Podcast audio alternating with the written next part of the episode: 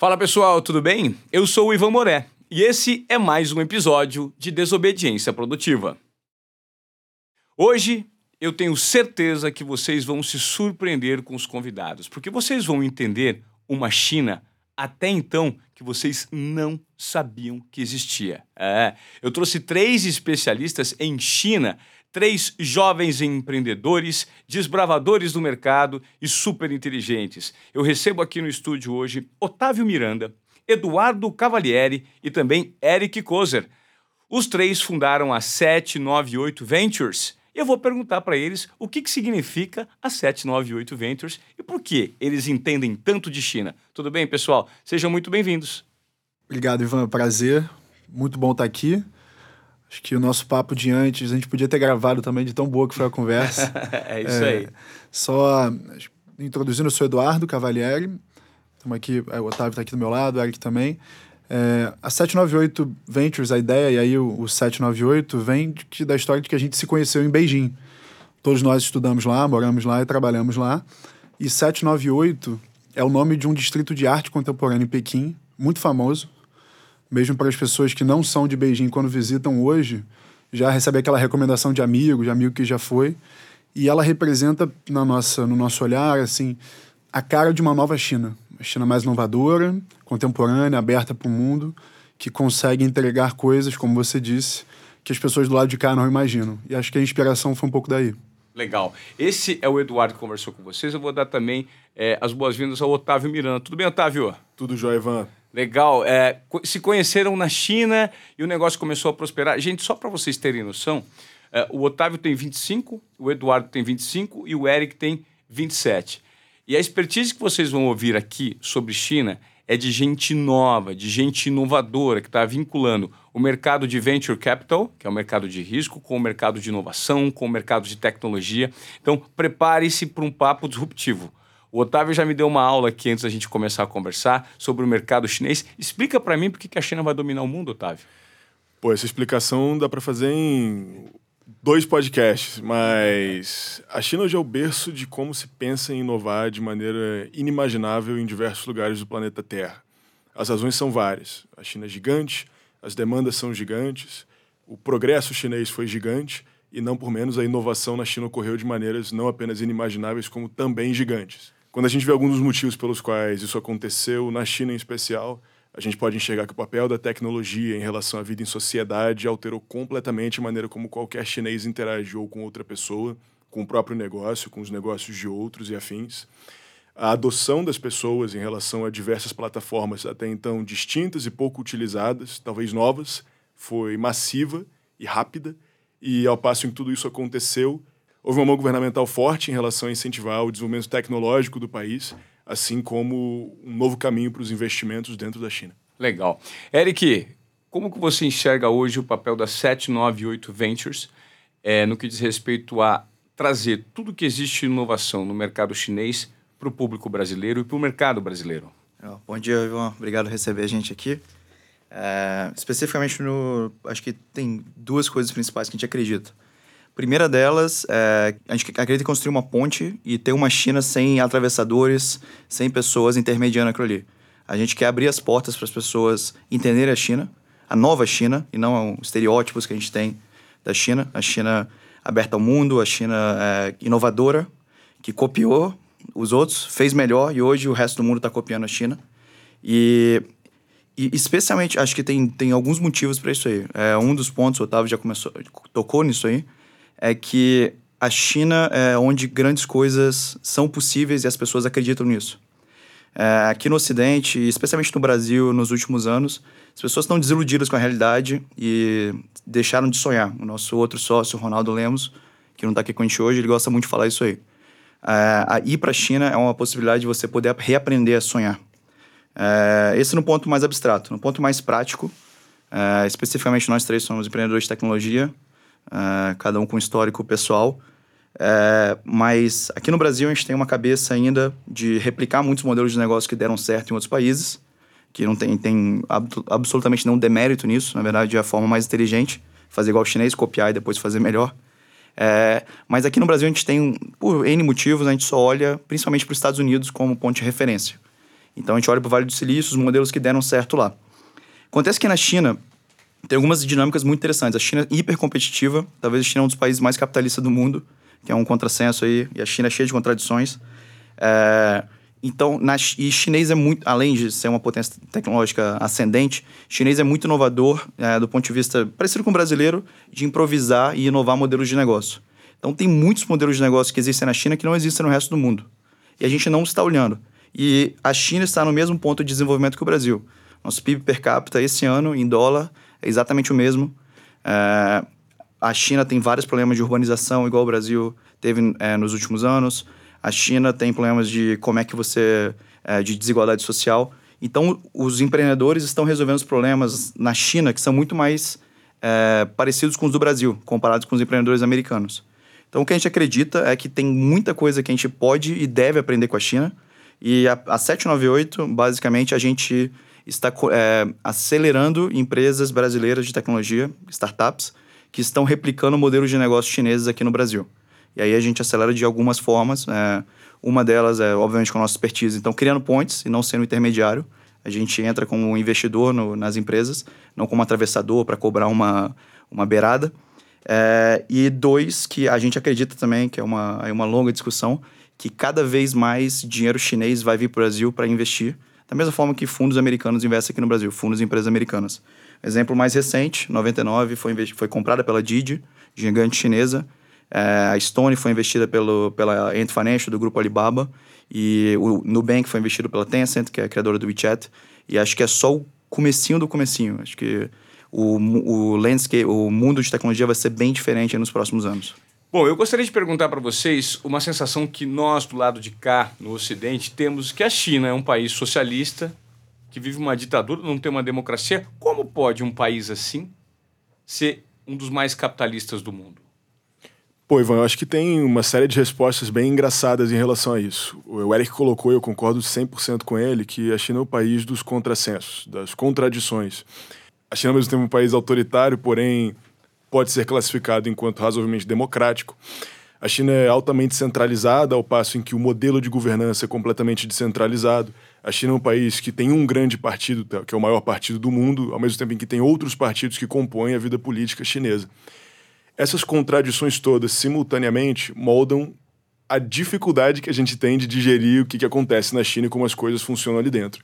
Só que ao mesmo tempo isso cria uma dinâmica interna que é baseada nessas contradições todas simultaneamente, criando um espaço grande para testar, para inovar e para aprender, em especial. Então, quando a gente observa o que acontece na China em relação à, à estrutura de governo, como as pessoas se organizam, é muito simples. Pense em um país com 1,4 bilhão de pessoas. É muita, é muita coisa. Provavelmente você, ninguém conseguiu pensar, é. porque 1,4 bilhão de pessoas é excessivamente muita gente. Entender é. a escala China é muito difícil. Entendi. Muito difícil. E, pô, entendendo a escala China, é o primeiro, é o primeiro passo para a gente conseguir entender como a China se organiza. Então, quando a gente pensa em como 1,4 bilhão de pessoas são gerenciadas, como é que você entrega serviços públicos de qualidade, como é que você organiza os fluxos internos, como é que as pessoas vão ter direito de ir e vir de uma cidade para outra e por aí vai. Em tese, se a gente pensar em um regime ultra centralizado, onde existe um grande controle sobre tudo e todos, a minha resposta, depois de viver algum tempo na China, imagino que a do Eduardo e do Eric seja similar, é que é impossível. Na verdade, quanto maior o seu desafio, talvez as soluções mais interessantes e inteligentes venham a partir de uma série de testes menores na base. E é isso que a China faz com maestria. Na China, tudo se define a partir de um projeto piloto que é aplicado na ponta da lança, seja numa cidade, num distrito, num estado talvez, uma avaliação constante do que aconteceu nesse lugar, é, a tentativa de aplicação e replicação desses mesmos pequenos projetos que funcionaram ou não funcionaram em alguns lugares ou outros, para aí você chegar numa lei que funcione para o país inteiro quando você chega lá. Então, um exemplo claro que a gente gosta de usar é a lei do filho único. Todo mundo sabe que na China existia a regra de que cada casal poderia ter apenas um filho. Muita gente ainda acha que na China isso continua dessa forma. A lei foi flexibilizada, hoje não são um, são dois, o que pode parecer um pequeno avanço. E mas se você tiver três? Se você tiver três, Você não é proibido de ter um terceiro filho, mas ele não tem acesso aos mesmos benefícios em relação ao estado de bem-estar social chinês que os outros vão ter acesso. Ah, é uma política pública. Exatamente, uma política pública. Ivan, nessa questão que o Otávio tocou, de, to de testar, experimentar, eu acho que esse é um gancho em que, de certa forma, aqui no Brasil e em outros países no Ocidente, a gente ainda permanece com uma visão daquela China que errou muito e errou muito feio na década de 60, na década de 70, em que o que, que acontecia? E aí a gente consegue ver isso muito, muito claramente pensando na gente, pensando no Brasil. Você imagina um país continental como a China, um país continental como o Brasil, que precisa entregar soluções para lugares muito diferentes.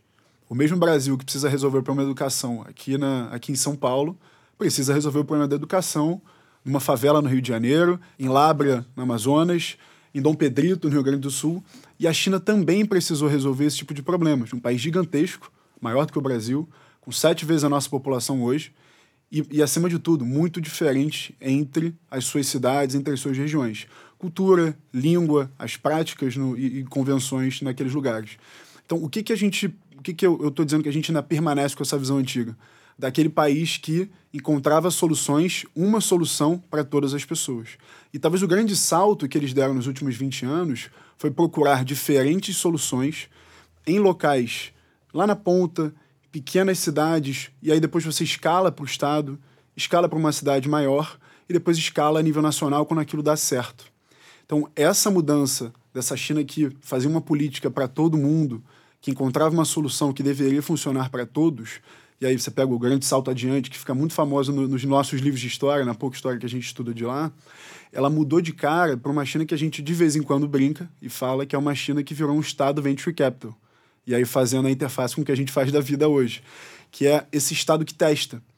Esse estado que vai errar 99, mas errar 99 pequenininho não tem problema. O problema é errar uma vez grandão. Entendi. Errar 99 pequeno tá bom.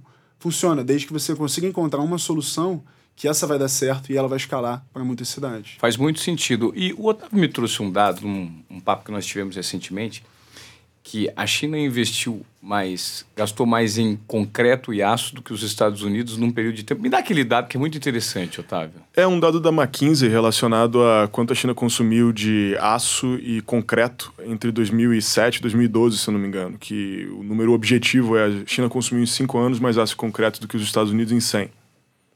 Isso é um absurdo. É um número absolutamente incompreensível. Por que, que tem tanto dinheiro lá? Por que, que tem tanto? Por que, tem excesso coisas. de capital? Me explica, Eric. É, acho que tem algumas coisas. Primeiro, obviamente, vou falar da, da história. Assim, a China era a potência global até 1500. É, no Extremo Oriente, a China e a Índia sempre foram as potências dominantes na cabeça do chinês, o que está acontecendo agora é uma anomalia histórica, na verdade. O Ocidente está no topo e a China está por baixo, eles estão, na cabeça deles, corrigindo isso agora. É, China tinha muita riqueza histórica, então essa é uma fonte de dinheiro, obviamente. Dois, tem muita mão de obra. Tem China, por maior parte da história, teve as maiores cidades do mundo e agora pô, tem a maior população do mundo e as maiores cidades também. É, mas especificamente uma coisa que a China fez muito bem é, no modelo de desenvolvimento deles foi é, ao contrário do Brasil, o Brasil e a China são parecidos no sentido que eles são super protecionistas, mas a diferença é que a China, o Brasil, foi protecionista para proteger o mercado, para a indústria local vender para o mercado doméstico, então vender para as famílias brasileiras, e a China protegeu o mercado, subsidiou as empresas para elas competirem no mercado internacional, então exportar. Então tinha aquela China de produto de 1,99, aquelas coisas, e isso foi protegido, o governo subsidiou eles. Mas uma coisa que, que deu de diferente nesse protecionismo é que a China teve um protecionismo que tinha que competir com outros países. E então, o Brasil não, o Brasil só tinha que entregar para dentro. Exatamente. Tem é, muito que a gente fala, né? A gente tem, vende carroça aqui de dois projetos atrasados lá do, comparado com o carro dos Estados Unidos, porque aqui não tem competição. E se for importar um carro de fora, vai pagar um imposto de importação absurdo que inviabiliza aqui. Enquanto que na China, quando você está exportando, você tem que competir. Você está exportando um, um, um, televisor, você tem que competir com a Sony. Então, você, ou você faz um preço muito mais baixo, eficiência, ou você investe em tecnologia e tem uma tecnologia superior para ganhar ali no consumidor final. É, isso foi da onde veio a riqueza. Então, a China, por, por forças competitivas, se tornou muito mais produtiva, muito mais rápido. É, e do outro lado, a China tem uma cabeça de sempre planejar para o pior dia. E na cabeça é bem fresca a memória do momento que eles passaram fome. Então, teve o salto adiante, o grande salto adiante que o, que o Eduardo mencionou, é, onde eles colocaram fazendeiro para fazer aço numa, numa siderúrgica improvisada em cooperativa do interior da China, tirando gente do campo, 90 milhões, depende do número lá que você vai ver, milhões de pessoas morreram de fome. É, então, e historicamente tem, tem um ditado que eu gosto muito do chinês que é: se você madrugar 360 dias por ano, sua família nunca vai passar fome. Então você tem cinco dias de descanso na China para você não madrugar. Então, com essa cabeça de sempre planejar para o dia pior, chinês poupa muito. É, na China também não tem um, um, o programa de pensão deles, a previdência deles, não é completamente unificado. Então você tem que poupar para o dia de amanhã. Se você não tiver a sua previdência, você vai ter que ter o dinheiro que você poupou. E a mesma coisa, o, SUS dele, vamos colocar assim, não é unificado entre os estados também, entre as províncias. Então você tem que planejar para o dia pior. Então o chinês poupa muito. E com tudo isso que eu falei agora, poupando muito exportando para fora, acumulando aquele dinheiro. Não gastando, for acumulando capital. E reinvestiram esse dinheiro. O chinês consome muito pouco. Um dos problemas que eles têm, na verdade, agora, que o governo está tentando resolver, é pegar a população para consumir mais. Deixar de poupar e consumir mais. É, então a China acumulou muito capital e agora esse capital está sendo, tá sendo é, investido aí no, no, restante do mundo também.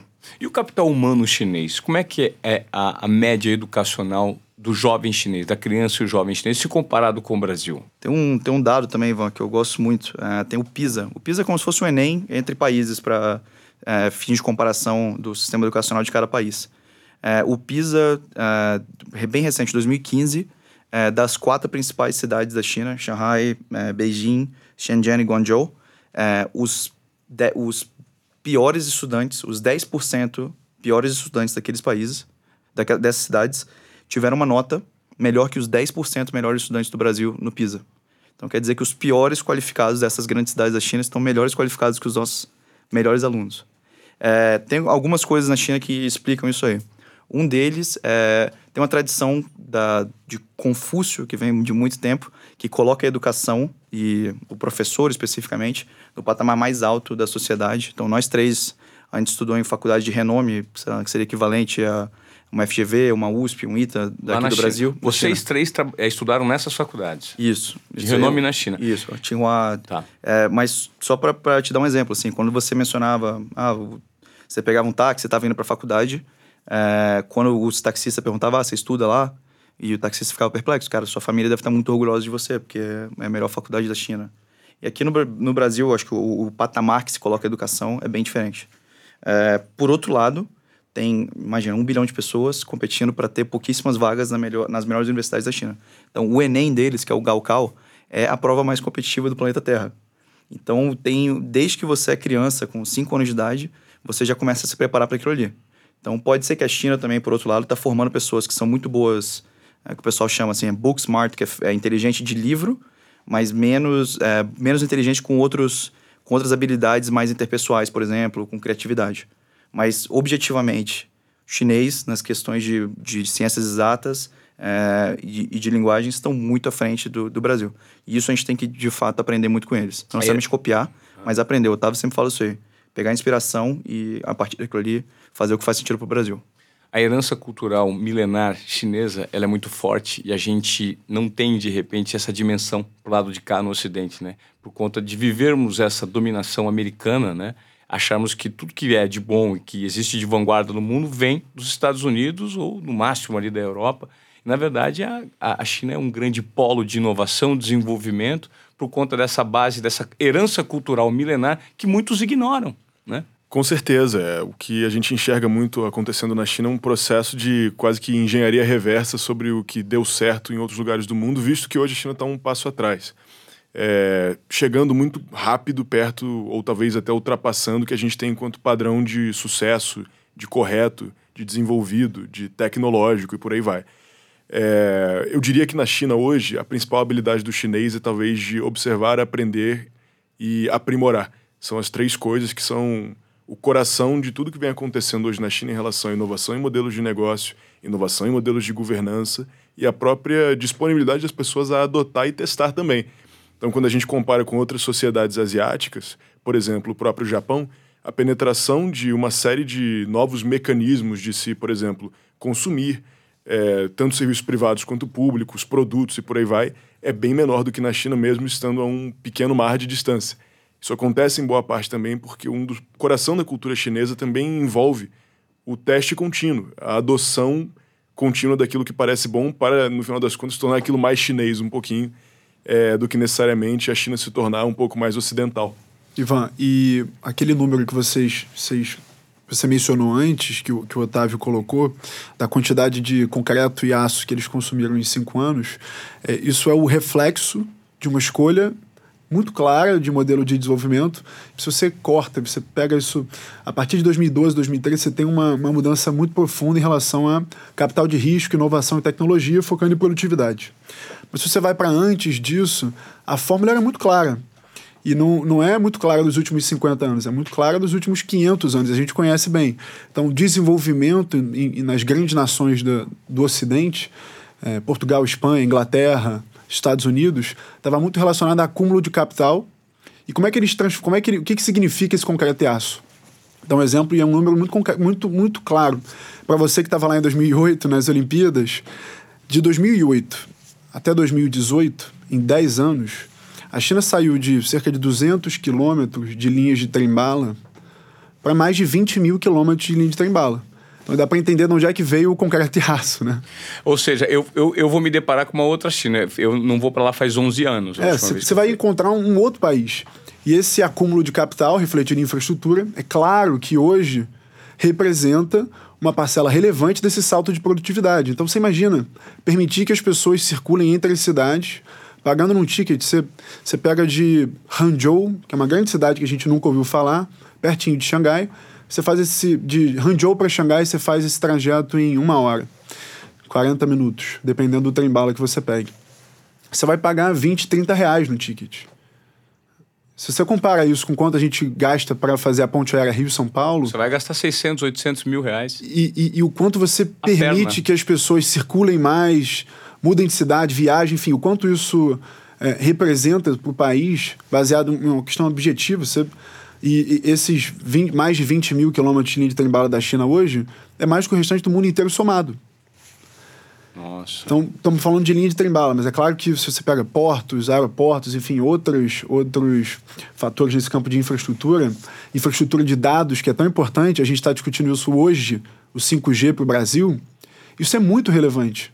Muito relevante. A gente vai colher isso daqui a 10 anos. Então, eles fizeram isso muito bem no final da década de 90, começando de 2000, e estão colhendo em termos de produtividade, né? primeiro o acúmulo de capital, o crescimento do PIB, e hoje estão colhendo em termos de produtividade com as empresas de tecnologia. Então, não tem como a gente falar só de, de capital de risco, só de inovação, sem enfrentar um problema que o país, que o Brasil, não conseguiu enfrentar ainda até hoje. Que é o problema de infraestrutura. Infraestrutura, claro. Então, está tudo conectado. Está tudo conectado. Só para vocês entenderem, pessoal, o, o, você estudou aonde, é, Eric? Aqui no Brasil eu estudei na Fundação Getúlio Vargas e é. lá na China eu estudei na Tsinghua, que é onde o presidente Xi Jinping estudou também. É, e você se especializou em que lá? Aqui no Brasil eu fiz administração, lá na China eu fiz meu mestrado em economia. Mestrado em economia. Otávio? Eu comecei a faculdade aqui no Brasil, na Universidade de Brasília, e fazia relações internacionais aqui. Me transferi para a China e lá eu comecei estudando economia e ciência política, mas por questões de trabalho acabei ficando só com a ciência política. Pausa, o Otávio fez o curso inteiro em chinês. Você fez o curso Ele fez o curso em inteiro chinês, em chinês. Gente, o Otávio Miranda tem 25 anos. Você fez um curso em chinês. Quanto tempo você levou para aprender mandarim, Otávio? O, o, número exato, eu cheguei à China sem saber falar chinês. Eu comecei as minhas aulas em setembro e terminei ali por volta de março. Então, algo em torno aí de 10 meses. Para aprender a falar mandarim para aprender a falar o possível. o. E, gente, é, é, o mandarim é uma língua tão complexa que se você tem, eu conheço pessoas que moram 4, 5, 6, 8 anos lá na China e, e sequer têm noção do que está acontecendo. Então, assim, isso demandou uma, um, uma aplicação muito grande, né, Otávio? É, as aulas é, de mandarim eram ritmo chinês de aprendizado. Então, era aula de 8 da manhã até as 6 da tarde, de segunda a sábado, só de chinês. Então, ou aprende ou aprende, não tem outro jeito. Cara, então o nível de dedicação é muito grande, né, para você. É uma imersão absoluta, né? É, uma imersão absoluta, e eu sempre digo que aprender chinês, na verdade, é a primeira válvula para você aprender China como um todo. Quando você aprende o idioma, você aprende, em primeiro lugar, a lógica, a maneira como as pessoas constroem seus raciocínios, a maneira como elas constroem os seus objetivos e por aí vai. Em segundo lugar, é aprender história. Então, o chinês, por ser um idioma é, que usa ideogramas enquanto base, não alfabeto, cada ideograma tem uma origem e uma razão de ser. Entender a razão de ser de por que cada ideograma ocupa cada espaço também é uma grande aula sobre de onde a China veio, onde ela se encontra, para onde ela pretende ir, assim como também uma aula de história e uma aula de lógica chinesa, mais uma vez. E em terceiro lugar, a fala. É, em boa parte, tudo aquilo que a gente não entende, a gente mitifica. Então, todo estrangeiro que vai à China sem saber falar chinês, e eu fui um deles quando cheguei lá também, cria uma série de mitos para explicar como as coisas funcionam. E aprender o idioma com todos esses aprendizados em conjunto, talvez seja a principal porta de entrada para você deixar de fazer de um país um mito e entender ele enquanto algo muito mais lógico e próximo. Então, China parece algo muito distante, o chinês parece muito diferente, tanto a pessoa quanto o idioma, mas na medida em que você aprende cada vez mais a língua com essa ótica, a China deixa de ser diferente. Na verdade, a gente descobre que, na verdade, nós somos muito similares em uma série de aspectos, em ambições, em aspirações.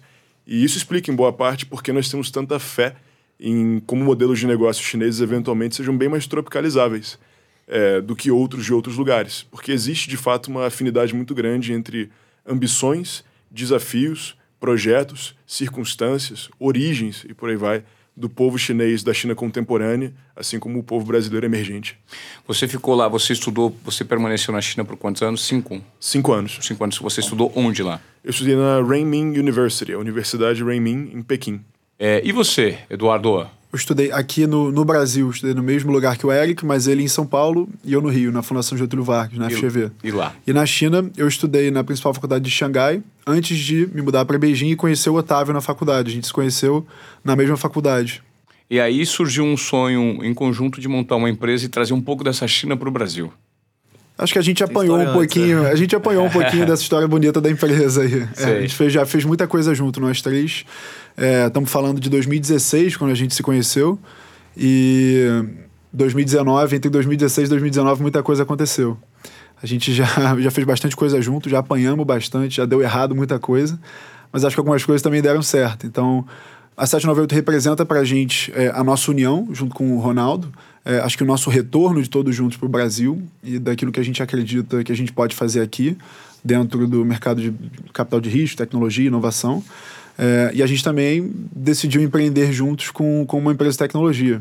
Mas essa a gente ainda não pode falar. Então, não, depois a gente isso, marca uma outra conversa. Tá isso faz parte. A gente, eu já trouxe aqui a Dani Kleiman também, que tinha lançado uma startup, que ela pediu um certo sigilo, porque isso faz parte do mercado, né? Faz, faz. Isso faz claro. parte de algumas moderações que você precisa ter no mercado para você não não colocar os pés pelas mãos, né? Total. É, e até, pô, complementando até o que o Edu falou, acho que é sempre bom lembrar que muita gente, quando pergunta pra gente por que, que vocês voltaram pro Brasil se vocês partiram da premissa de que a China tá bombando. Então, por que não ficar pela China, né? Que é o mesmo argumento que muita gente usa de por que não ficar pela Europa, pelos Estados Unidos e por aí vai. E eu acho que nós quatro, é, incluindo o Ronaldo, nós fazemos parte de uma geração de brasileiros que de fato acredita muito no Brasil. Nós vivemos um momento é, da história brasileira em que nós vimos o Brasil ser sede de grandes eventos, nós vimos o Brasil ganhar a projeção internacional e nós vimos o, a geração dos nossos pais passar a ter fé de que o Brasil de fato tinha encontrado um caminho de sucesso. Nós somos a geração da capa da The Economist e o Brasil decolou. E somos a mesma geração que viu o Cristo Redentor da capa da The Economist cair em parafuso. Bater no pão de açúcar e cair ali na Baía de Guanabara. e, e pra gente, algo que viver na China e viver a China nos deu em conjunto é talvez a percepção de que é possível é, sonhar grande, porque os desafios chineses de fato eram talvez maiores do que os nossos. As soluções encontradas foram talvez mais engenhosas do que as nossas, e isso me prova que existe uma diferença entre o que é possível fazer quando a gente leva em consideração o Brasil per se e o que é possível fazer quando a gente olha para fora e vê o que fizeram lá também. Só que a gente entende que copiar não necessariamente é a melhor solução. Copiar para aprimorar, sim, é a principal solução. E isso é o que uniu nós três lá em Pequim desde o início, que era uma inconformidade com o Cristo Redentor ter batido no pão de açúcar, seguido de uma grande inconformidade com o grande debate no Brasil sobre que futuro a gente queria ter, não ter sido baseado em objetivos claros sobre como a gente pode incluir mais pessoas baseados em tecno, baseado em tecnologia, como a gente pode abrir mais portas para que empreendedores possam romper com alguns dos principais desafios que existem no Brasil hoje e por aí vai. Então, a tese que a gente tem vem desde que a gente se conheceu. A gente está literalmente três anos brigando pelos mesmos temas. A diferença é que agora a gente se deu conta de algo mais simples, que talvez a saída, como a gente entendia no início, não esteja dentro do governo enquanto a principal instituição empreendedora de um país. Porque a China, por mais comunista que seja, parte do princípio de que inovação em tecnologia, que talvez seja a única ferramenta capaz de gerenciar tanta gente, tantas contradições, tantos desafios, a um custo razoável para que todo mundo possa pagar um imposto ok é, e, ao mesmo tempo, todos possam ter acesso pleno a serviços de qualidade. É a razão pela qual o governo chinês vem abrindo mão de ter prerrogativas cada vez maiores. E a gente entende que esse é o coração do debate sobre o mundo em desenvolvimento. Empreender para a gente é o coração de tudo isso.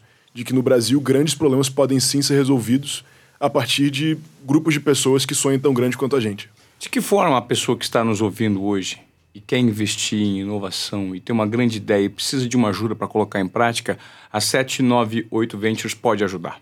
A gente fez algumas, uh, acho que é legal o Edu e o Otávio falarem, uh, junto com o Ronaldo, eles produziram um programa que foi a Hora Fantástico no começo desse ano, né, na metade desse ano, que é o Expresso Futuro. Boa, é legal faz a propaganda, tem que fazer É, isso propaganda. aí. eu faço. Mas Expresso Futuro também está no ar na, na, na canal é, Futura. Tudo no Futura Play. Tem Legal. também na, na Globoplay os episódios do Fantástico que foram editados. É, os oito grandes no Futura Play. E a série ainda tá passando no Futura toda segunda-feira às nove da noite. Muito legal. Isso é, acho que é uma provocação assim para mais ampla assim para o público amplo, É, especificamente para empreendedores é, de tecnologia. É, muitos modelos de negócio interessantes na China. A gente convida a olhar de cabeça assim um, um que eu adoro, que é- ainda não tem no Brasil, não sei porquê, dado que é a nossa vocação, que é a Matesai. A Matesai é basicamente o CEAGESP, é o CEASA online. E ele foca em conectar direto o fazendeiro, cortar o, intermediário, conectar direto o fazendeiro com o restaurante. Então, é um pouquinho diferente. Por exemplo, nos Estados Unidos, se a gente fosse copiar o modelo dos Estados Unidos, estamos falando da tese. Os Estados Unidos, o que é legal agora lá é o farm to table. Então, é mais para sua casa. Então, é porque o consumidor é rico. Na Califórnia, o cara ganha 100 mil dólares por ano, entry level, é posição de entrada. No Brasil, não. O Brasil é pobre. Mas ainda tem uma necessidade de comer bem, se alimentar bem. é, e a gente produz alimento pra caramba. Muito. Só que talvez não precisa comprar orgânico, pode comprar só comprar no fazendeiro em alguma qualidade um pouquinho melhor. Então, se a gente fosse copiar dos Estados Unidos, a gente ia copiar esse modelo de vender alimento orgânico para pessoa rica de Pinheiros, do Leblon e etc. Mercado minúsculo. Se a gente fosse copiar o modelo da China, que é o Meitsai, a gente ia copiar o modelo de conectar quem produz hortaliça em volta da cidade, no Grande São Paulo, e com os restaurantes, os, os hotéis, os grandes consumidores de alimento. Que é um problema muito. Nos Estados Unidos talvez já está resolvido. Talvez uma empresa de private equity consolidou esse mercado tem uns 10 anos já, tem uns 20 anos, e essa empresa listada na bolsa não é um problema ainda.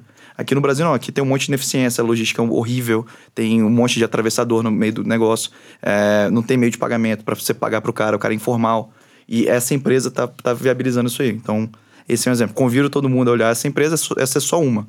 E pessoas que estão interessadas em. Essa é, uma empresa que tem na China. Tem na China. Tem na China. E, E, e recebeu você 900 pode- milhões de dólares de investimento. E ninguém nunca ouviu falar.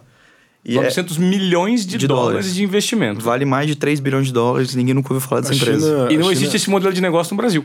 Ainda não. Tem alguma, agora começou. Uma empresa da Colômbia copiou ele, chama Frubana.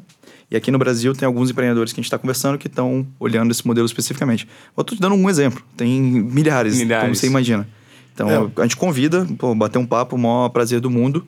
É, nas empresas que a gente achar que a gente pode adicionar algum valor, aí sim a gente cons- consideraria o investimento. Uma consultoria, vocês vão dar uma consultoria e fazer um aporte investimento financeiro isso, né? também. Que a gente acredita de ter o, o. Não vou falar palavrão aqui, mas ter o, o, o na reta ali. Aqui você pode falar palavrão. O tem cu na reta, então. Cu na- Exatamente. Exatamente. Tá. Porque só dar consultoria sem botar o dinheiro ali onde você acredita não, não tá alinhado com a gente, não. Legal. Pele no jogo.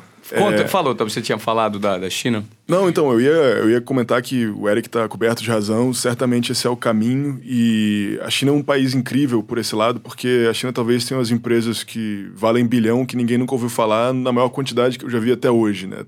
Tanto p- pelo dinamismo, a China hoje talvez, talvez não, a China hoje objetivamente esse ano é o país que tem mais empresas valendo pelo menos um bilhão de dólares no mundo, né? Empresas unicórnio, mais do que os Estados Unidos hoje. é, e pouca gente entendeu né, quem, quais são essas empresas. E o que elas fazem, têm. né? Exatamente. Então, se você até digitar no YouTube alguma coisa sobre grandes empresas chinesas, talvez o que você mais encontre em relação a vídeo seja as empresas chinesas que valem um bilhão de dólares e você nunca ouviu falar. Então, um, um dos nossos papéis em relação a isso, tanto do ponto de vista de ajudar o empreendedor quanto ajudar o investidor, é digerir quais são esses modelos, onde eles estão, o que, que eles fazem, por que eles fazem o que fazem. Né? E eu acho que os desafios são três. Eu acho que o Eric abordou muito bem do ponto do empreendedor, o que, que pode ser buscado. Eu acho que do ponto do investidor, essa assimetria de informação é algo fundamental para entender o que pode ser feito, né? Então, reduzir essa assimetria é o caminho adiante. E do ponto de vista regulatório, existe um outro desafio muito grande, que nada do que acontece na China acontece é, sem levar em consideração que a regulação na China é muito mais favorável ao empreendedor do que no Brasil. Então, acho que as três pernas são o empreendedor precisa entender melhor como não necessariamente copiar, mas se inspirar nos modelos de negócio chineses. O investidor precisa entender melhor por que investir em modelos de negócio inspirados em modelos chineses, qual o impacto que eles têm no Brasil em potencial. E do ponto de vista do regulador, do político e por aí vai, é entender como a vida de quem empreende nessas áreas pode ser facilitada. Porque nós não estamos falando aqui de necessariamente geração de lucro enquanto a única finalidade. Estamos falando de geração de lucro, modelos de negócios sustentáveis, desoneração do Estado. Bem-estar social. Bem-estar social, tudo isso incluído em uma proposta muito maior do que só necessariamente vender um produto. E essa é uma grande inspiração que a China traz. Na China, empreende-se empreende em serviços públicos também. Por que não uma empresa privada presta serviços públicos a um preço mais acessível? Não vejo problema algum. Na China, esse é o caminho adiante, inclusive. Por que, que o, o Great Firewall da China nunca atrapalhou a China, só ajudou. Porque hoje, você, se você vai para a China, você não consegue usar o, o, Google, você não consegue abrir vários aplicativos é, que o mundo todo consegue. Lá eles têm esse bloqueio.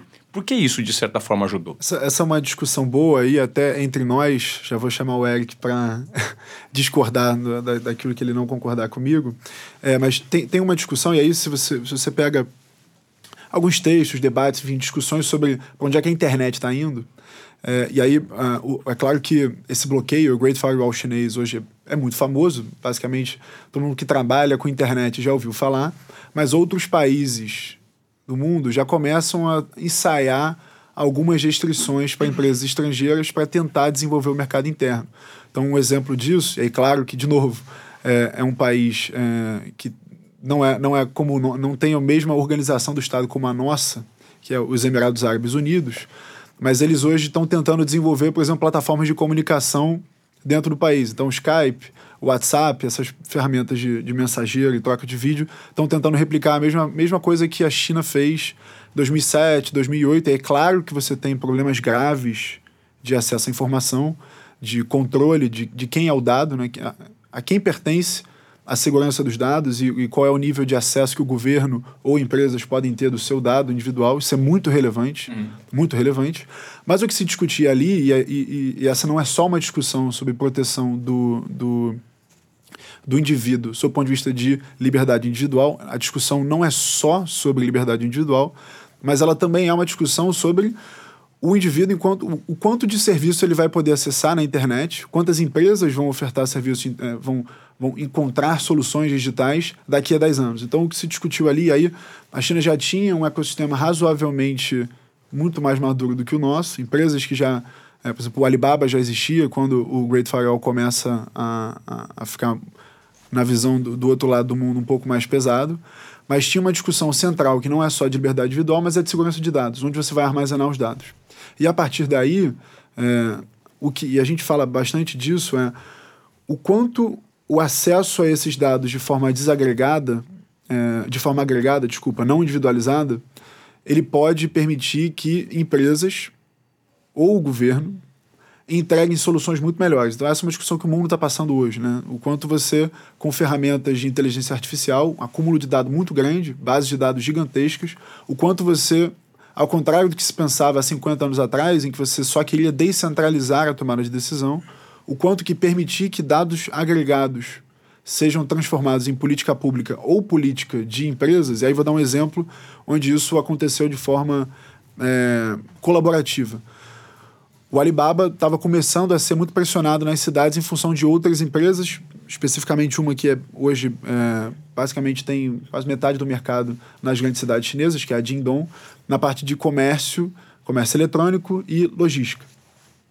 E o Alibaba decide expandir isso para as áreas rurais. Por quê? É, estamos falando de um país que há 40 anos atrás tinha 78% da população abaixo da linha da miséria e vivendo em áreas rurais.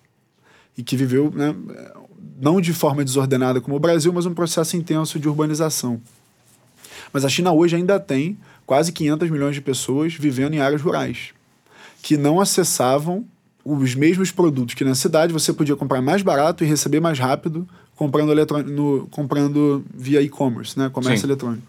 Então o Alibaba decide expandir os seus objetivos de, de entrega como empresa para as áreas rurais e lança dentro da companhia um grande programa para ajudar, por exemplo, pessoas que produziam arroz ali na produziam chá, tinham vilinhas de chá e, de, e tentavam embalar, vender em outras cidades.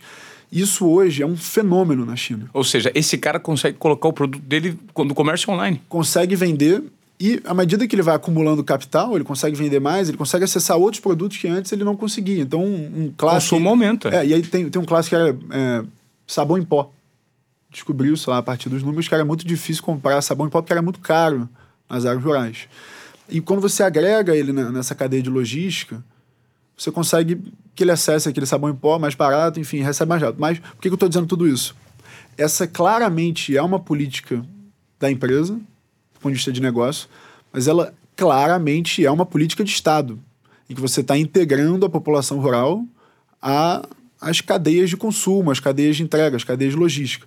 Então, e aí tem muito de mindset, muito de como a gente pensa a relação entre o Estado e o mercado, mas dali para frente, de, de, nos últimos 10 anos, não é que exista associação, não é, não é que essas empresas de tecnologia sejam empresas que pertencem ao, ao governo, não é isso.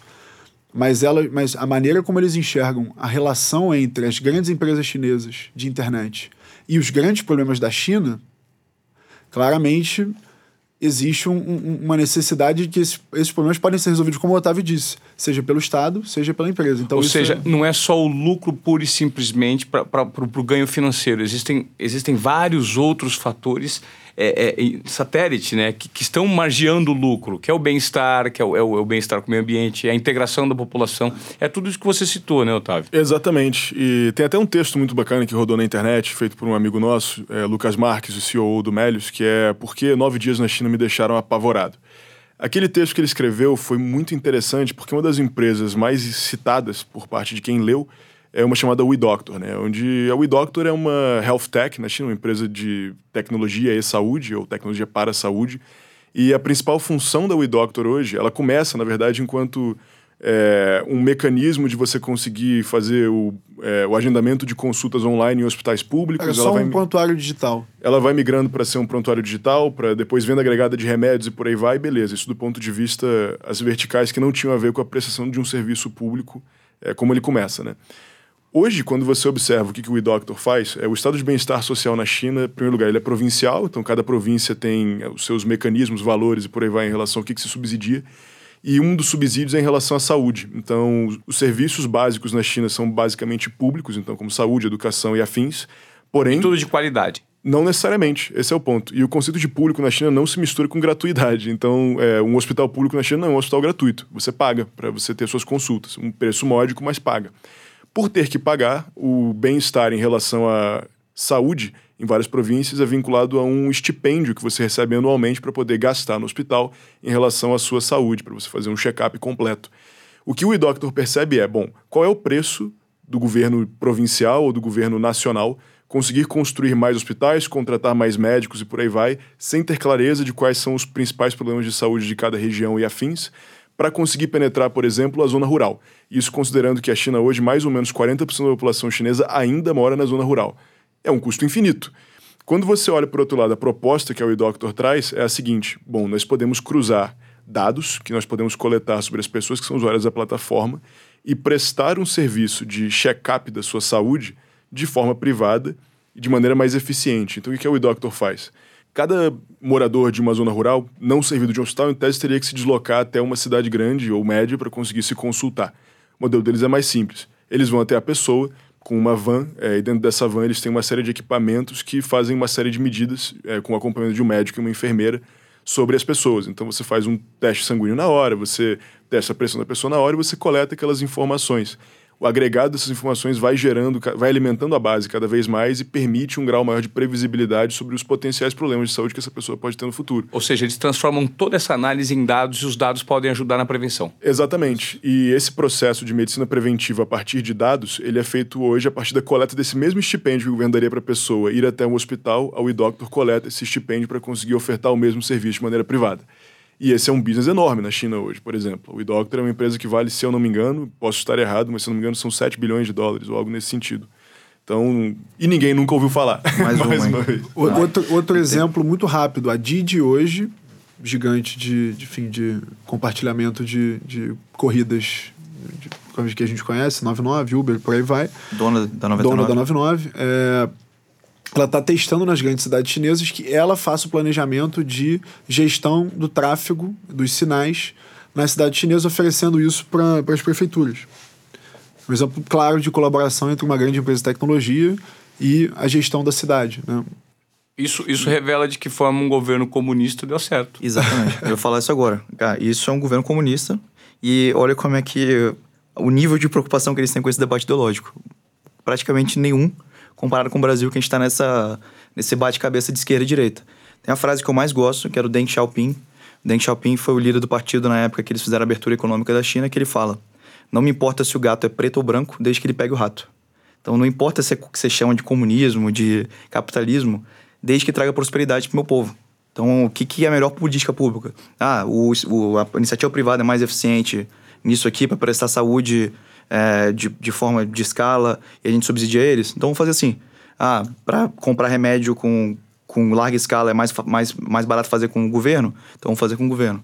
E ali, e nesse experimentalismo que o Otávio gosta muito de falar, é, nessa interface, nesse pragmatismo, que acho que é o principal ponto da face atual da China, dessa iteração atual da China, nesse pragmatismo que a China conseguiu crescer tanto não se atendo a, a debate ideológico de, de, achar que uma coisa é melhor que a outra.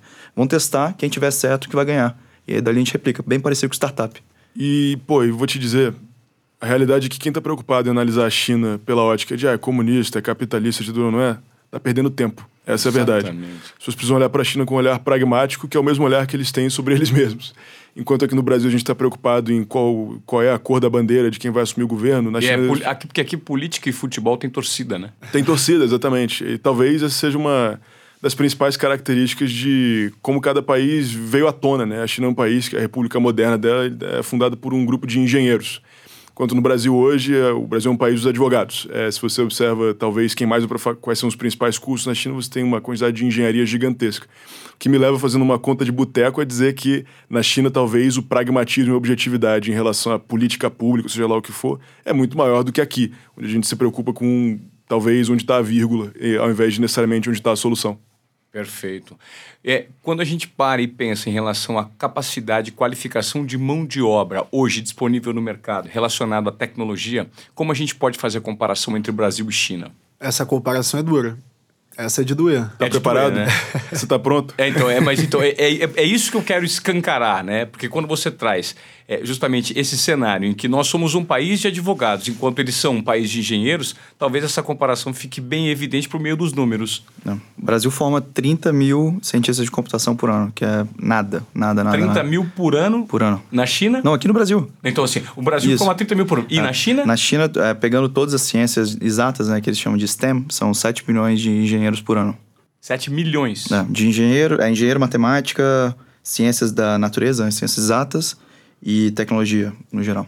7 milhões por ano. Ou seja, isso revela muito do mercado de, de, tecnologia da China comparado ao Brasil, né? Revela muito, não, revela totalmente. Não. E em boa parte escancar um problema que a gente tem, né? Porque o Brasil hoje tem, se você olhar, 12 milhões de desempregados, mas você tem uma cacetada de postos abertos no mercado de tecnologia. Então, enquanto isso que na, enquanto na China você tem uma competição muito maior pelas mesmas vagas, visto que você tem um número desproporcional de engenheiros frente ao número de vagas. Não é incomum você andar por uma startup na China grande e essa empresa, por exemplo, uma que a gente gosta muito, que é a ITE, que seria uma seria usando a bengala o mais parecido com o Netflix na China, apesar deles terem uma série de coisas distintas.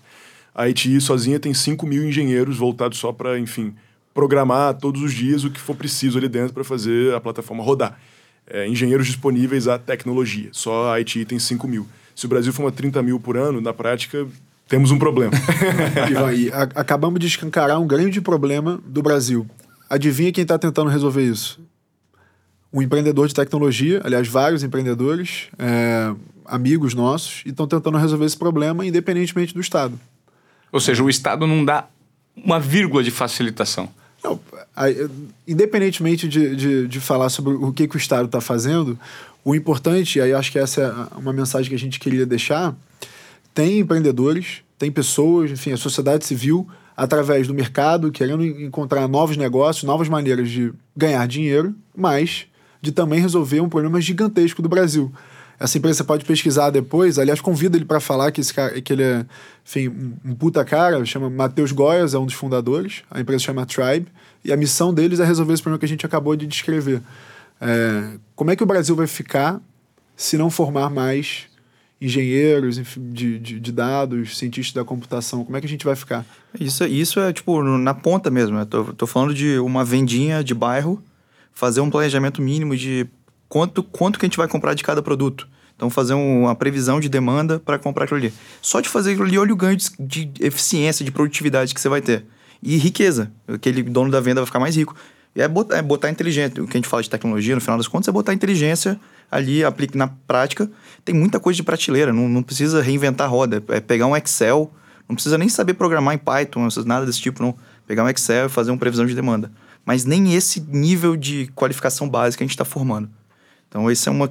Novamente, não precisa copiar a China. Não estou falando para é, obrigar todo mundo a fazer engenharia e cortar todo o funding de, do, do resto das carreiras, mas como que a gente pode aprender com eles, de é, talvez subsidiar esse tipo de formação ou na, na própria escola é, focar mais em, em, formação técnica, não necessariamente todo mundo tem que ir para a universidade mas ter uma profissão, você aprender na, na universidade a ter uma profissão e ali sim é, botar tecnologia, botar o pessoal para aprender a programar. Porque no futuro, é igual o inglês é essencial hoje em dia, mandarim vai ser também, mas é uma outra discussão, mas programação vai ser.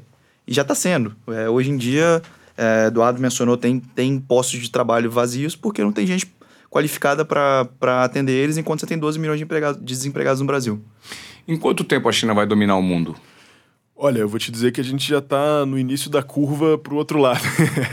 eu acho que quando a gente observa a penetração de uma série de elementos chineses em relação ao planeta Terra inteiro, em especial os lugares que a gente menos olha, como, por exemplo, Sudeste Asiático, Ásia Central, África e afins, é, talvez em, em área geográfica a China talvez já domine o mundo e a gente não sabe. Quando a gente olha para o que está dentro da nossa área e zona de conforto, que talvez seja olhar para as Américas como um todo, você já vê uma presença muito grande de empresas, aplicativos, modelos chineses e por aí vai. Então, há um tempo atrás, quando as pessoas pensavam no celular chinês, pensavam no celular de má qualidade. Ou então no que lá na China chamam de telefone de Shenzhen, né, que é o Shenzhen Phone, que eram aqueles celulares que tinham antena, cabiam quatro chips e por aí vai. É, aquela associação com o padrão de qualidade baixo chinês, ela muda completamente. Então, hoje, quando você anda por aí e pensa no celular Xiaomi, celular Huawei, você automaticamente já está pensando num baita de um aparelho. A mesma coisa acontece quando você vê que uma das principais redes sociais que a molecada hoje está usando é o TikTok, que é uma rede chinesa, ou o Kuaishou, que também é uma rede chinesa. Para você ter uma ideia dos números, o Kuaishou já tem 5,9 milhões de usuários dia no Brasil. Então, hoje, isso é um número alto, parando para pensar que ninguém nunca ouviu falar. É, quando você olha para é, carro, a 99 é chinesa hoje, na, é brasileira, porém foi comprada pela Didi. É, quando você olha para o impacto disso em outros países da América Latina, é, Didi hoje vem competindo cada vez mais com Uber. Então eu diria que na nossa zona de conforto, eu diria que não falta muito tempo para a China dominar o nosso mundo. Quando a gente olha para o resto do mundo, talvez a China já esteja passando por um processo de dominá-lo há algum tempo e a gente não viu ainda. É, porque nós sofremos uma, uma, uma influência massiva americana, que a gente só tem olhos porque é feito para o lado de cá, para o Ocidente, e essa penetração está chegando com cada vez mais consistência, com cada vez mais frequência. Exato. E eu não vejo isso enquanto um problema, diga-se de passagem. Né? Eu acho que o, o melhor ponto para qualquer pessoa estar tá é o ponto de poder ponderar entre um lado e outro, tanto para análise de riscos, análise de oportunidades e por aí vai. Eu acho que hoje o Brasil está numa posição extremamente privilegiada em poder fazer essas comparações. é, em poder analisar modelos que deram certo no Ocidente e compará-los com modelos que deram certo no Oriente. E o Brasil, diferentemente talvez de uma série de lugares, tanto na África quanto no Sudeste Asiático e afins, tem a possibilidade de fazer essa comparação, tanto do ponto de vista de acesso a recurso, acesso a pessoas e afins.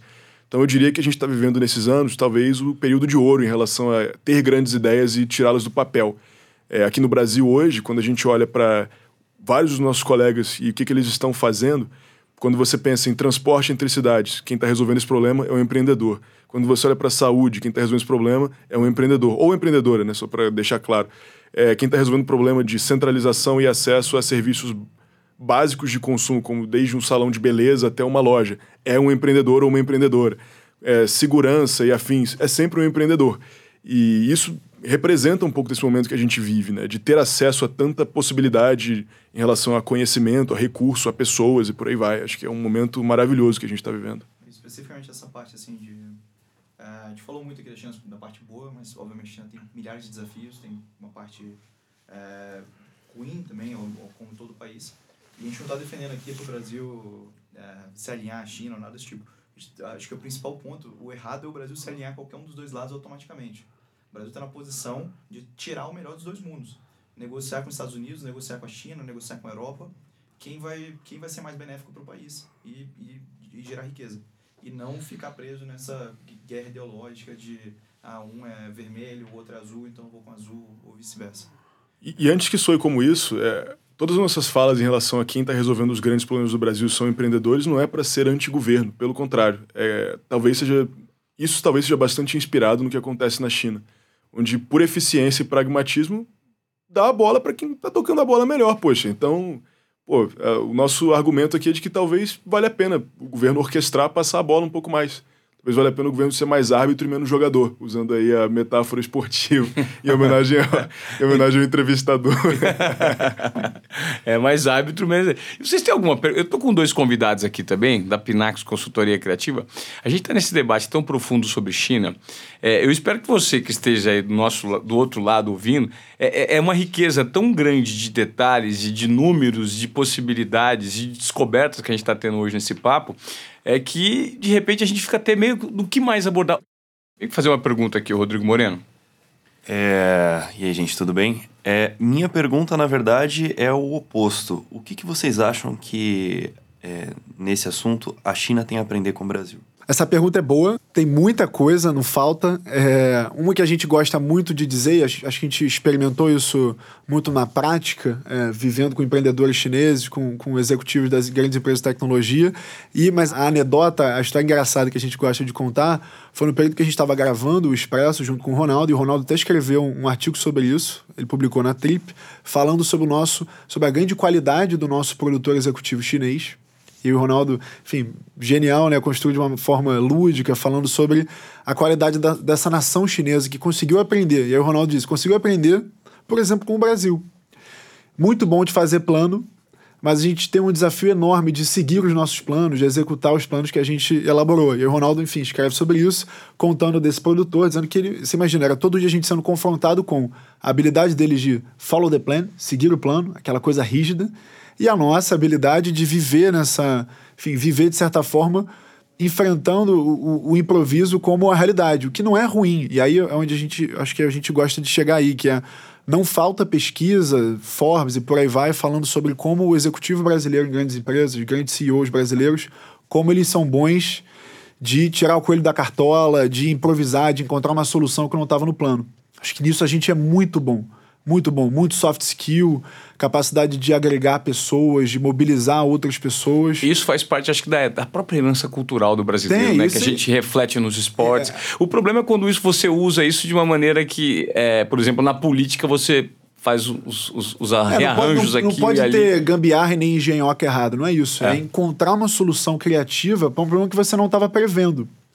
E isso é, aí sim é claramente um, um grande defeito assim no, no, pessoa com pessoa, quando você pega grandes empreendedores e, e, e executivos chineses, é, eles têm uma certa dificuldade em, em, reagir àquele caso específico, reagir a novas coisas que não estava não estava planejado, enfim, o que, que é o diferente, você precisa encontrar uma solução. Eu acho que nisso a gente é muito bom. muito bom de improvisar, muito bom de inventar coisas que não estavam planejadas. Eu acho que outra coisa que os chineses têm muito a aprender com o brasileiro é que a nossa gênese, talvez por ser multicultural, ela também é muito mais abrangente, muito mais acolhedora em relação a ideias talvez diametralmente opostas às que você poderia ter originalmente. Na China, um dos principais desafios, em especial do ponto de vista corporativo e executivo de chineses indo para fora e por aí vai, é de um fit cultural entre o que, que qual é a expectativa desse time chinês versus o time local. Se adaptar, né? Com a, com a, se adaptar com a diversidade, com a diferença. Exatamente. É, a cultura chinesa, por per se, ela é muito mais. Ela é, eu não diria que ela é expansiva, porque expansiva faria alusão a ela estar buscando ir para fora de alguma forma, né? eles são autossuficientes por natureza, porém absolutamente inflexíveis em relação à adoção de novas formas de observar o mesmo problema. Então, isso em boa parte gera um conjunto de atritos completamente dispensável entre numa eventual aquisição de empresa, por exemplo, entre um time chinês e o time local. É, essa desconfiança também, uma das principais queixas que todo mundo, em especial aqui no Brasil, que acabou sendo comprado ou em alguma empresa chinesa atuando aqui, é que o time local sempre tem um time chinês sombra que assiste e copia ou não tem um cargo específico, mas está ali 24 horas por dia junto com o time local e por aí vai. Isso demonstra um grau elevado de desconfiança, né? E acho que a combinação entre confiança em times locais, confiança no local de maneira plena, né? porque eles gostam de dizer que confiam no localismo, na localização do produto, localização do trabalho, porém com características chinesas, né? Eu acho que talvez uma adoção mais plena, é, a China talvez precise se brasilizar um pouco mais em relação a ser mais abrangente e calorosa na adoção de novas maneiras de lidar com problemas similares. E esse problema não é só brasileiro, na verdade, é com o resto do mundo inteiro. Deixa eu perguntar rapidinho, para a gente finalizar. Do ponto de vista de aplicativos que, de, de, larga escala, o TikTok vai ser maior que o Instagram? Já é? Não é, né? Não, ainda não. E ainda não, não é. é. Mas vai ser? É Aí vamos- aposta aí vale alguns. Vamos, é vamos pegar a cerveja e fazer a conta de boteco. Agora vai. É boa. É, o TikTok é um fenômeno, mas acho que é, mais do que o TikTok, e aí TikTok pertence à ByteDance, tem o Kuaishou na China, que é um gigante, acho que é vídeo curto. né? Essas plataformas de vídeo curto, elas vão sobrepor a maneira como a internet e redes sociais se organizaram até aqui, porque se você olha para elas, não é só o, o tamanho do vídeo. A natureza da maneira como você interage dentro da rede é muito diferente. Então você tem uma. ah, Eu, eu uso. É como se você tivesse um ambiente semi-aberto em que permite efeitos de rede, você consegue compartilhar coisas, encontrar coisas novas. Mas eles são muito. Essas plataformas em geral são muito boas curando aquela experiência que você ainda não teve. Então ela te recomenda coisas muito boas para o seu gosto. Ela mantém o seu olho ali colado na, na tela. E a maneira de se relacionar ali dentro da, da- do conteúdo, se, se, do conteúdo interagir com as outras pessoas, é muito diferente. A criação dos challenges, acho- que aquela. Teve uma que ficou famosa da- com Old Town Road, a música, a criação dos challenges ali dentro como a plataforma cura. Acho que na nossa visão um pouco ela tem o quê de uma outra forma, uma nova forma de organizar as redes sociais na internet. E aí, nesse olhar das plataformas de vídeo curto, não sei se vai ser o TikTok, o Quai ou uma americana, ou seja lá o que for, mas quem sabe essas novas plataformas de vídeo curto podem até substituir o Facebook, aí aqui entre nós, mas eu não entro mais no meu Facebook. é, o Facebook está completamente. É, o Ele Instagram tá um continua sendo de um fenômeno. O Instagram, Sim. acho que o story no Instagram nos últimos, no último ano e meio é uma, uma resposta interessante sobre isso, né? A, a atenção das pessoas hoje está muito concentrada no story, no vídeo, na dinâmica, naquele videozinho curto que você passa. Claro que o feed ainda é relevante para você fazer é, propaganda e por aí vai, para a plataforma ficar viva, mas acho que as plataformas de vídeo curto chegaram para ficar, entendeu? Agora, o que, o que vem depois do vídeo? O que, que vem depois? Será que existe alguma coisa que vem depois do vídeo? Foto, vídeo. O áudio, podcast. Desculpa, eu cortei seu raciocínio. Não, não, mas é uma boa provocação. Mas um, eu ia fazer um contraponto do, de tudo aqui, na verdade, a gente falou do que você falou do Great Firewall. É perigoso as empresas chinesas agora provarem do próprio veneno. Então, no próprio, nos Estados Unidos agora está no Congresso americano tendo um debate para banir o TikTok por questão de privacidade de dados, para onde, onde esse dado está sendo discussão. armazenado. Eu vi essa discussão. E- Eles estão, principalmente o, par- o Partido Conservador Americano, quer justamente é, não ter essa, porque uma- a- os jovens, os mais jovens, estão fornecendo os dados para o TikTok. A Isso- mesma discussão que eu falei que a China teve em 2008, 2009, para quem vai o dado, enfim. E aí você vai municiar de dados as empresas chinesas vão ter poder de, de compra, de oferecer produtos para os jovens americanos. Exatamente. E aí, pô, a, a, merda, né, é que o, aquele sonho humanista da internet que vai conectar todos os povos, é, talvez a realidade aí tá massacrando esses, o, a realidade é um moinho com esse sonho. E a gente talvez viva, é, o que o Eduardo mencionou, tem um, tem um termo aí que criaram para isso, que é Splinternet, que é a internet dividida entre os países. Então vai ter a internet dos Estados Unidos, vai ter internet da Rússia, vai ter internet da China, vai ter internet do Brasil, que talvez vai estar na esfera de influência dessas outras internets. É, que é ruim para a internet, mas talvez é, é uma nova forma que o mundo vai se reorganizar no mundo digital. Gente, para finalizar aqui, eu queria uma declaração de final de cada um de vocês. Nosso papo foi. É, ele, ele, passou por vários, por, por, vários assuntos, por níveis de profundidade diferentes. Eu acho que o objetivo desse podcast é mostrar para quem, é, na verdade, é revelar para quem está nos ouvindo, né, o quanto de desobediência produtiva prevalece no mundo hoje, principalmente relacionado ao mercado de inovação, tecnologia, e vocês são representantes dessa geração que significa muito relacionada à transformação, né? Então, só para a gente terminar, para arredondar o papo, termina aí, Eric. Vamos fazer uma roda de, de depoimento final. De repente, alguma coisa que eu não tenha perguntado que vocês gostariam de ter falado? Obrigado pelo convite aqui mais uma vez. É... Cara, desobediência produtiva, tive esse nome da China. É, China é quase anárquica na base, é, mais planejada em cima, mais, uma, mais um conflito e uma contradição da China. É, cara, se, acho que a resumo, assim, o que eu mais gosto de falar é vamos reaprender a sonhar aqui no Brasil. A gente viveu esse, esse lapso de alguns momentos de ver, cara, o Brasil vai dar certo, para novamente a gente se desiludir. Mas a história é muito longa. O chinês joga no longo prazo e a gente tem que aprender isso com eles também. É, meu sonho é que a gente tome vergonha na cara e trabalhe mais duro que os outros, é, corra mais atrás que os outros, copie os outros. Enquanto a gente não tem tecnologia melhor, não tem problema de suja, a gente se suja, a gente vai mais abaixo onde eles não querem se sujar. É, copie os outros, mas trabalhe mais duro e tomara que lá na frente vai vir chinês aqui no Brasil estudar o que, a gente está fazendo, por que esses brasileiros são tão bons combinando ali o jeitinho brasileiro com a competência chinesa, planejamento chinês.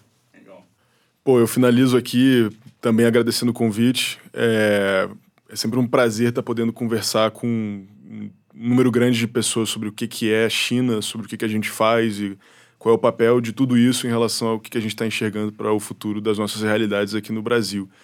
E de maneira contraintuitiva, eu faço uma saudação a todos os empreendedores brasileiros usando uma, usando uma quote americana, que é Move fast and break things, né? que é ande rápido e quebre as coisas, que é uma das mensagens principais do Mark Zuckerberg em relação a quão rápido o Facebook deveria crescer.